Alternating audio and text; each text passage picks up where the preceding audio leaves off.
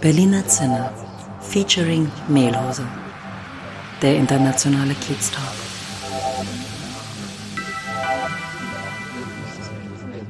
Herzlich willkommen im internationalen Kiez Talk mit Daniel und mit Olaf. Ja, auch ein wunderschönes Hallo von meiner Seite. Daniel hier. Und ich freue mich, dass wir heute wieder live im Berliner Zinner sitzen. Heute mit Alejandro Basterecea äh, auf der Couch, auf der blauen Couch.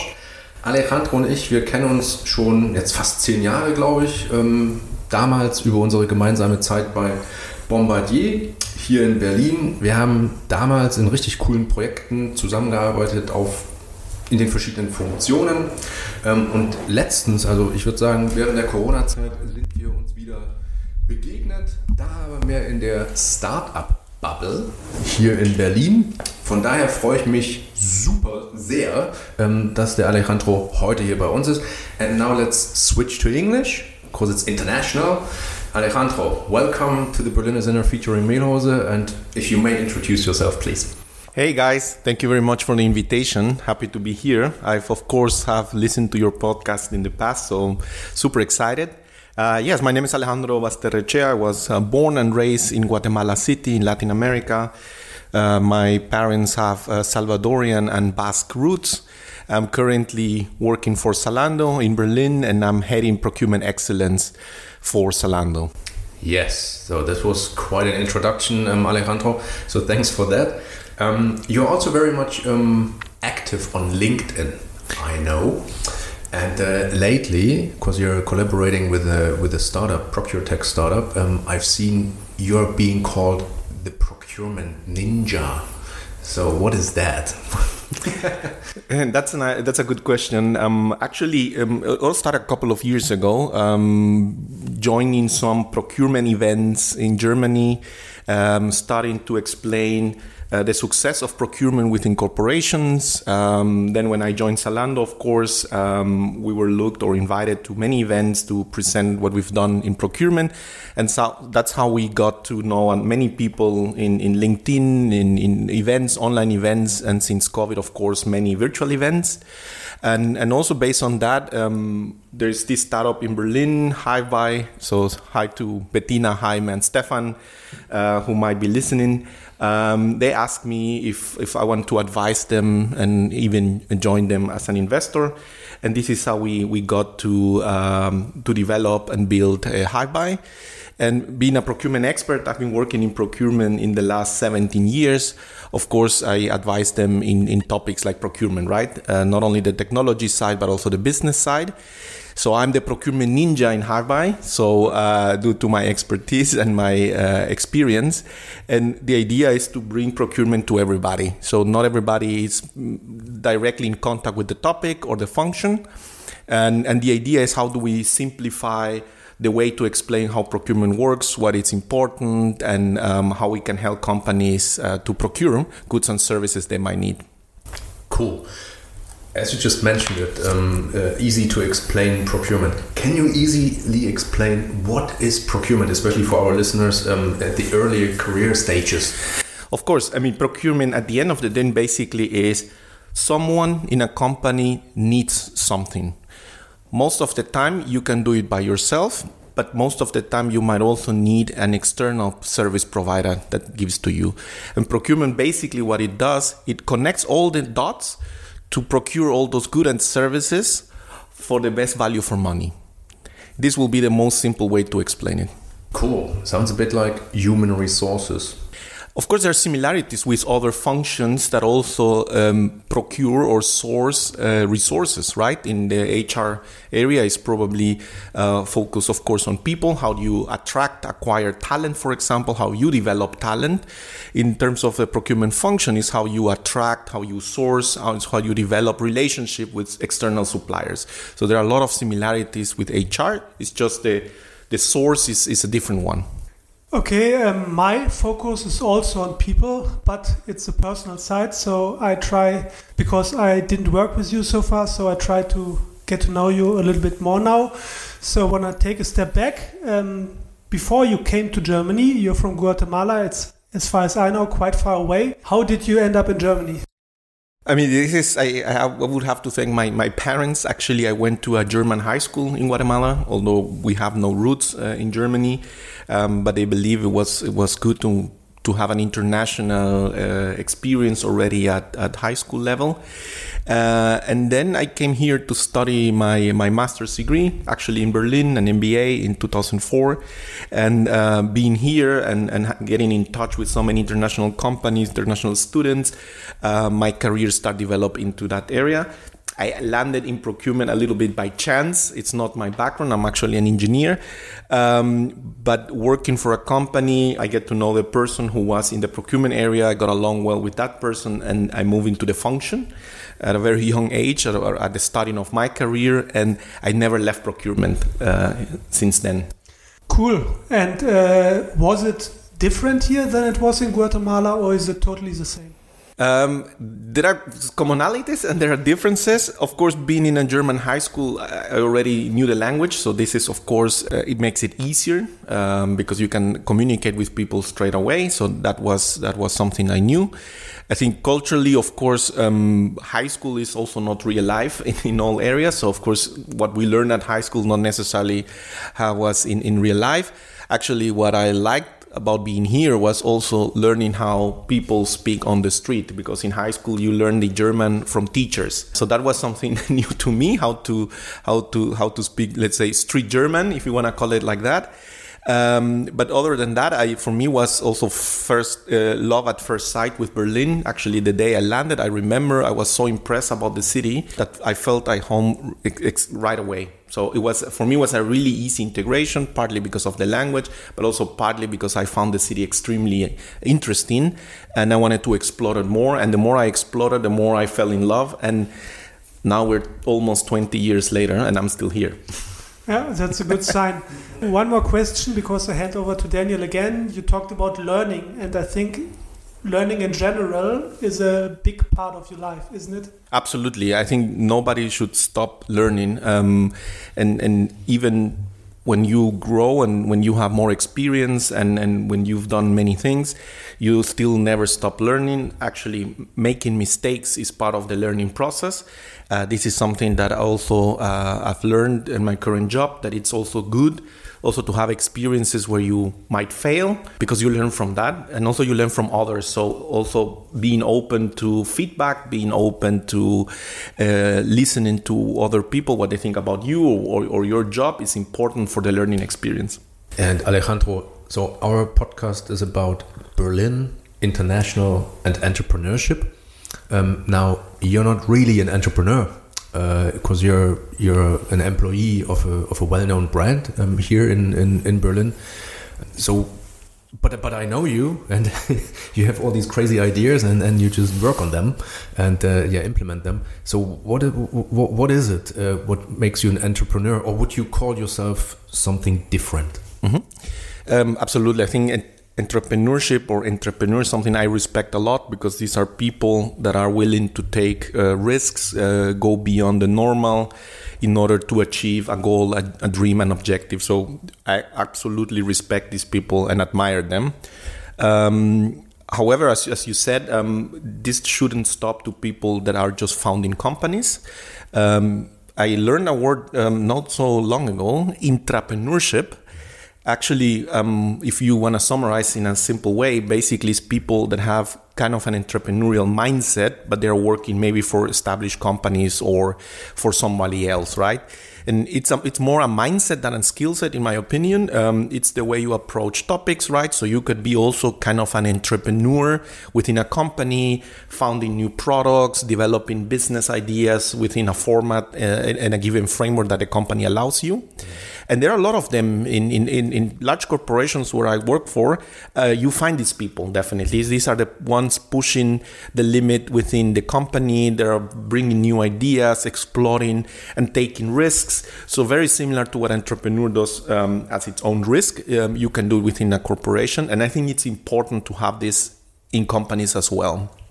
In connection to that, um, so what is it what Zalando provides you that you stay in this ecosystem and be an entrepreneur and not go out um, you, uh, and, and, and yeah, invent your own stuff. Absolutely. And, and, and I think it's not, not only Zalando, but you've seen in many established tech companies in the US, in Europe, uh, you see that a lot of new businesses are founded by former employees of these companies.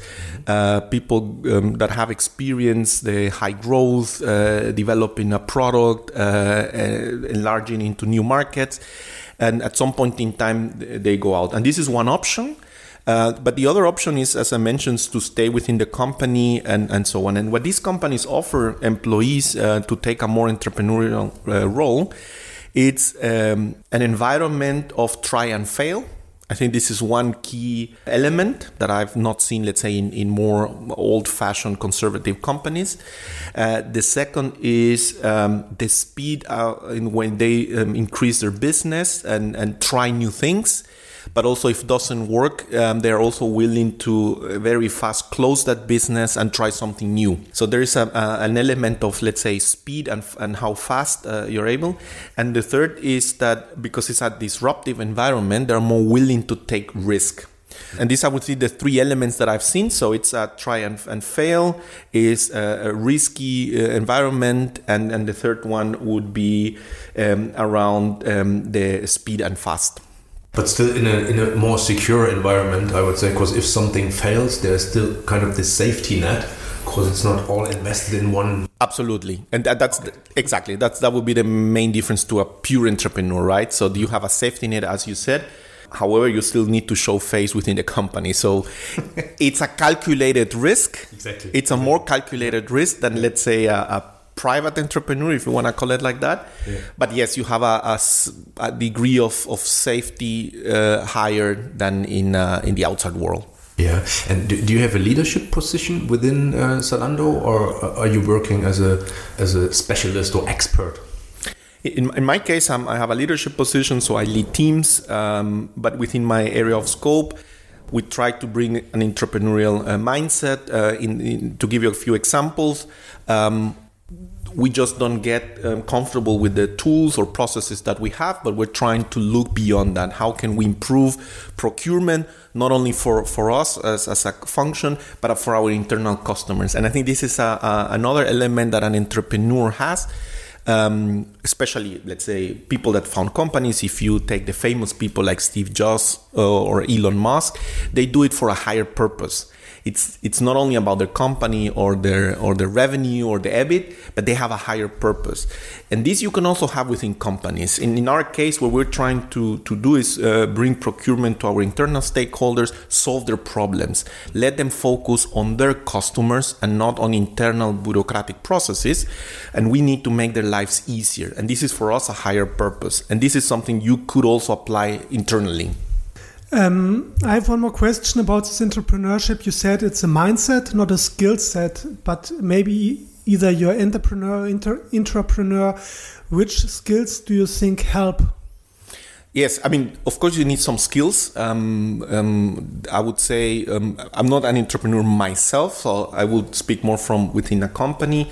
Um, but I think a couple of skills is of course you have to have certain analytical skills to at least understand numbers because at the end of the day in which area you are doesn't matter will come to numbers at some point in time either investors will ask you for numbers or a, a boss will ask you for numbers so there you need some analytical uh, skills um, I think you need also people skills. You need to be uh, open, communicative. You need to be able to um, to to talk to people either customers you're selling a product or internal stakeholders you want to collaborate. So I think that will be a skill. The third one I think that I've learned, I didn't have it before and I had to learn it and develop, is uh, storytelling at the end of the day, if you're selling an idea, if you're selling a, a, purpose, you need to know how to tell the story depending who your audience is. This is something um, that I've actually learned in my in my current job. How how really be a storyteller of, of something you're building or you're creating, whether it's for somebody else or for yourself or for a customer. Any tips how uh, one can be a storyteller? I, I mean, from, from, from my side, I think um, first you, need to try and in some cases you will fail so um, i think you need to take the lessons learned out of it collecting feedback to really shape your story and, and understand how audience react to it. Um, in my case, I've been in the past to some events, push myself to be a speaker, for example, or to lead a, a forum. And it, yeah, it's, it's tricky and you get nervous, but that's the only way to really learn how to how and see how people react and how you form form your, your story, right? So this is this is one. The second is of course practice, right? Um, um, um, you you try it with your with your team, with your neighbor, uh, with your with your partner, whomever, just also to also see how how the story fits. Um, so preparation is important, I believe. Uh, and the third one, and I think this is the, the bit more difficult one, is to understand what, what's the journey of the story, right? So what's your purpose, what you want to achieve, and then how you build the journey out of it. And th- this is the things that at least I've learned in the last years. Great, uh, very interesting. Um, you also talked about people skills, and I think nowadays it's not only uh, relating to people, but relating to a lot of different people from different countries, different cultures. Um, and I think at Zalando, you're probably working at a very international environment. Yeah, how do you experience it, and what are the advantages in your opinion? And and, and this is a very uh, difficult area because I think when we talk about international and also, let's say, diverse uh, group of people, it's not only nationality anymore or, or, or, gender, but also different type of backgrounds, right? Academical background, from which co- function you're coming from. Maybe someone from a different country, but working for procurement, we will understand each other faster that someone from my same country but it's working for HR for example right so you need to understand uh, that's what I mean with understanding the audience. So you need to understand to whom you're talking, what kind of background, but a wider background, right? Is this person more a science uh, driven person? Is it more someone who's an open communication? How you deal with language barriers? Um, let's say in the case of, of the three of us today, I mean, we're speaking in English It's not our native language for the three of us. So also this has to be dealt with. Um, you guys are from different uh, academic uh, background than me, different uh, job histories, and so on. Um, so that needs to be into account. But at the end of the day, um, I think um, anybody doesn't matter where they come from, what they do, or what they want to achieve. Um, people want to be listened. So I think listening is a big part of, of, of, of that building that relationship because the more you listen, the more signals you can pick up this is for people in procurement a bit easier because we are used to negotiations um, uh, very often, and you negotiate with people from around the world. So listening in a negotiation is more important than talking because the more you listen, the more you capture. But this can be applied also to day-to-day relationships, right? Not only business relationship, but also within a company with customers and so on. And and, and therefore, I would say listening is always um, important not only the verbal listening but also how people react uh, all the body language and so on. So you capture how people uh, uh, what they want to know what they want to understand how they react to your messages and so on which actually zooms makes a little bit more tricky now nowadays uh, with a lot of virtual uh, meetings uh, because you, you don't see all the reactions. Therefore we hope that at some point in time we can go back to a hybrid model um, where you can have both best of both worlds um, just picking up on the on the international topic again. Um, in our preparation meeting, uh, you used a phrase or a quote which I find really cool. It's very Berlin style. Um, we are all international. It's a perception thing.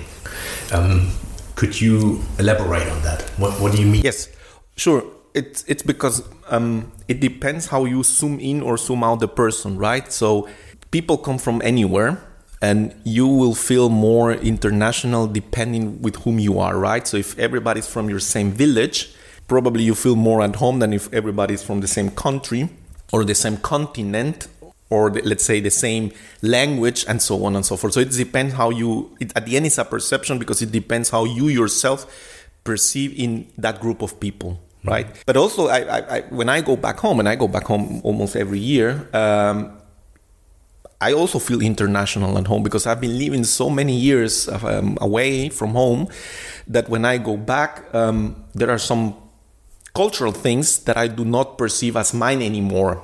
right so um, so that's what i'm saying it's always a perception it's it's it's not something w- what your passport says yeah. but it's more how you feel around the, the people or, or the group of people you are exchanging let's say mm-hmm. and of course there are more people that feel maybe more more more local um, and more people, other people feel more international. Maybe it's also related because of traveling. Yeah. I've traveled a lot uh, uh, privately on holidays, many countries, many continents. I've seen different things. Also related to my work, I work in a very international environment, so it I feel more comfortable in that maybe. Yeah. Um, but that's my perception. So at the end, it's a perception. So what you're describing to me translates into having or developing a global mindset. Um, so, what is your so everything you described about entrepreneurship, entrepreneurship, um, but just from the perspective of navigating um, um internationally, um, is you kind of have an advantage if you develop this global mindset. Now, looking at all these crises we have lately and nowadays, so be it like physical wars or also um, the whole corona stuff um, how would you perceive it? Is, is it should, should this be our ambition as an individual, as a company, as a society to develop this global mindset? I mean, I, I like the word ambition. Yeah, it should be an ambition, um, but you cannot force ambition, right? So I cannot force my ambition to others. Um, mm-hmm. What I think we need to show is the benefit. Um, because I personally benefited out of that ambition. Uh, I can work anywhere, I uh, I can work with different in different companies with different people. I speak three languages, so that has benefited me uh, greatly. So if I could um, tell that story to other people in my home country, in other countries, why this mindset has bring, brought me a, a huge benefit personally in my life, maybe the people want to copy my ambition. So I think mm. that, that's I think where we need to combine between ambition and and and let's say selling the story and going back to storytelling. And this is where maybe organizations institutions governments have not been so successful. In many cases yes but maybe not yet globally. Is what is the benefit about that right? Why do we benefit about this mindset or these opportunities um, and talking about benefits, maybe uh, you can describe uh, how you, I think you traveled a lot of countries around the world, and maybe you can tell us uh, how you uh, benefited from your traveling. I, mean, I've traveled a lot of countries because I'm a very curious person, and so I don't give things for granted just because a book or a TV uh, show tells me. So I've been uh, I think almost all continents and very different type of countries. Um, the second is I like food, and uh, this is also something nice in Berlin because in Berlin I think you have a restaurant from almost any country in the world, so you have that access. Um, so when I travel, I also go um, and, and, try new food, and, and, and I think food explains you a lot about a culture. I also like to be. This is maybe a, an interesting fact. When I go to countries, I go to the supermarket. A supermarket tells you a lot about a country, uh, even if it's a chain or it's a local supermarket. It tells you a, a lot about a, a, a, country. And, and, and therefore, what, what it has shown me is that even if we have a lot of differences with many people or many different cultures, there are some basic things we have in common. And this you see when you are there and people want to trade they want to do business they, they want to show you their country they have families they have uh, businesses they have jobs. At the end of the day the basic things are all the same. Um, and, and, and this is what it showed me um, that we all at, at the end on the core very similar Totally agree. Um, I, if I may tell my story, uh, I always have the discussion with my father because he always sees what separates us from other cultures. But my impression is really like yours. I always see a lot of similarities, even if people are from a totally different culture. So that's great. Um, my question: You live now, I think, 20 years, something like 20 years in Germany, and I know you're a big family guy. So how do you keep in touch with your family? Yes, I actually I have a very large family at home. Um, I have around uh, 40 cousins um, from both sides, on father and mother's side. And um, I mean, I keep in touch. Um, I mean, technology since I arrived in Germany at that time, I think we have ICQ. 20 years Yeah, ago. So I remember. um, from ICQ went I think to Skype, and then from Skype to uh, Messenger and WhatsApp and so on, and, and now we have Instagram, TikTok, and, and all the. So I think um, I had two advantage. One that my parents also were a bit technology driven, so they never said no to try one of these um, social media channels um, to keep in touch. So that was one. And, and the second is I, I try to go back um, as much as I can. I also like to travel, so I cannot plan every single travel home. I try to visit the world as well. Um, but we have a very good relationship, and it's just keeping in touch. It doesn't mean to have two hours long uh, phone conversation, but the 10 minutes, uh, let's say, exchange in WhatsApp is enough every day. Just keeping in touch, uh, sharing pictures, stories, um, and so on. And, and this, I think, it's, it's even helpful for me than waiting for the Sunday to have that phone call of two hours. Um, that that becomes difficult to plan. But let's say having more short but constant and consistent uh, uh, exchanges has helped. Cool. And uh, I have one more question because you said something in the beginning what I liked a lot. Since our podcast is uh, out of Berlin, Berlin and about Berlin, you said you fell in love with Berlin, and I'm really interested why. Of course, because of the food. I know that. but what else do you love about Berlin? Yeah, I mean, um, I think for, for all what Berlin has to offer, um, when I, when I arrived here, actually the day I came um, was still in the middle of the summer, and we all know that the summer in Berlin is great. It's uh, um, so th- that helped. I think the the, the weather uh, at the point in time that I arrived. I think the the, the food offering it's incredible. Um, I think um, the mindset of, of, of people in Berlin and, and there are two sides of, of the same coin. So on the one side, I know um, people in Berlin are, are famous for being straightforward, sometimes a bit grumpy, but I actually like that because in Berlin people are no bullshit. And this I like I like a lot. Um, you know where people stand, uh, you know what they think. Maybe you don't agree, and maybe you don't like it how they package it. Uh, but they are very straightforward, and actually, I, I like that a lot. So I, I, respect that. On the other side, um, even if they seem a bit um, tough, um, these people are very helpful, and you've seen it in the last. I mean, at least in the last years, from the movements of Black Lives Matters to the uh, uh, Syrian refugee crisis, uh, COVID. Uh, now you see it in, from the Ukraine. So um, actually, I was last weekend in the train station because I was going somewhere else, and, and it really was um, amazing to see the amount of help that um, um, people from Berlin created without asking anything in exchange. So you have these two sides of, of people in Berlin, um, the hard side and the soft side. And I like that. I like that combination. So people makes um, a lot of, of the experience. So when I hear was not only the city itself, but actually also the people.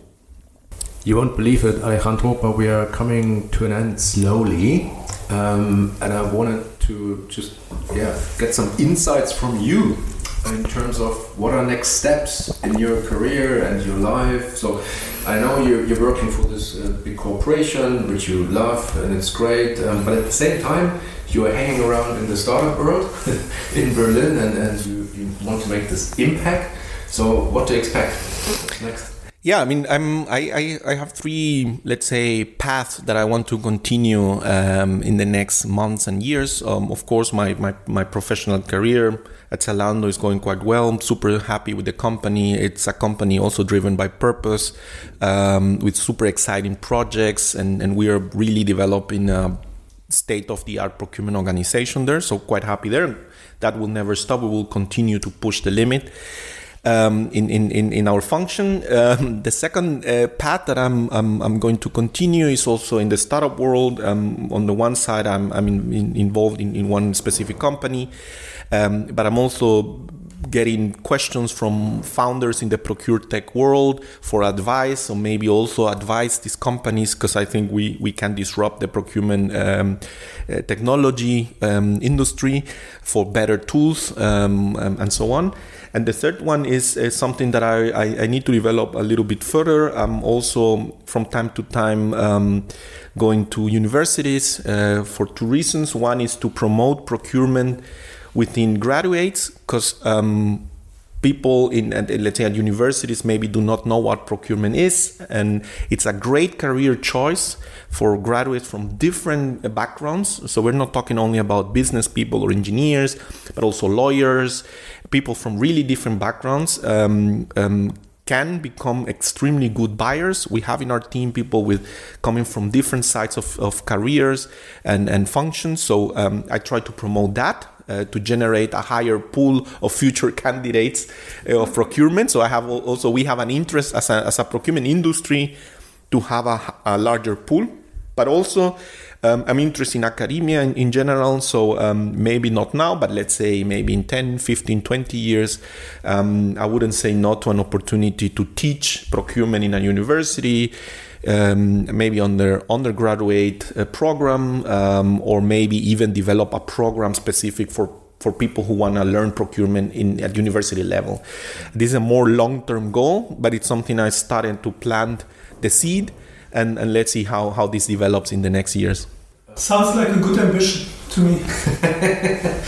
yeah, so um, Alejandro, thank you very much for sharing your insights and being here with us. Um, so I think we will stay very much in touch and we'll hear quite a lot of crazy good things from you in the future. Yeah. Thank you. Absolutely. And thank you very much for the invitation. Thank you. Bye. Bye bye.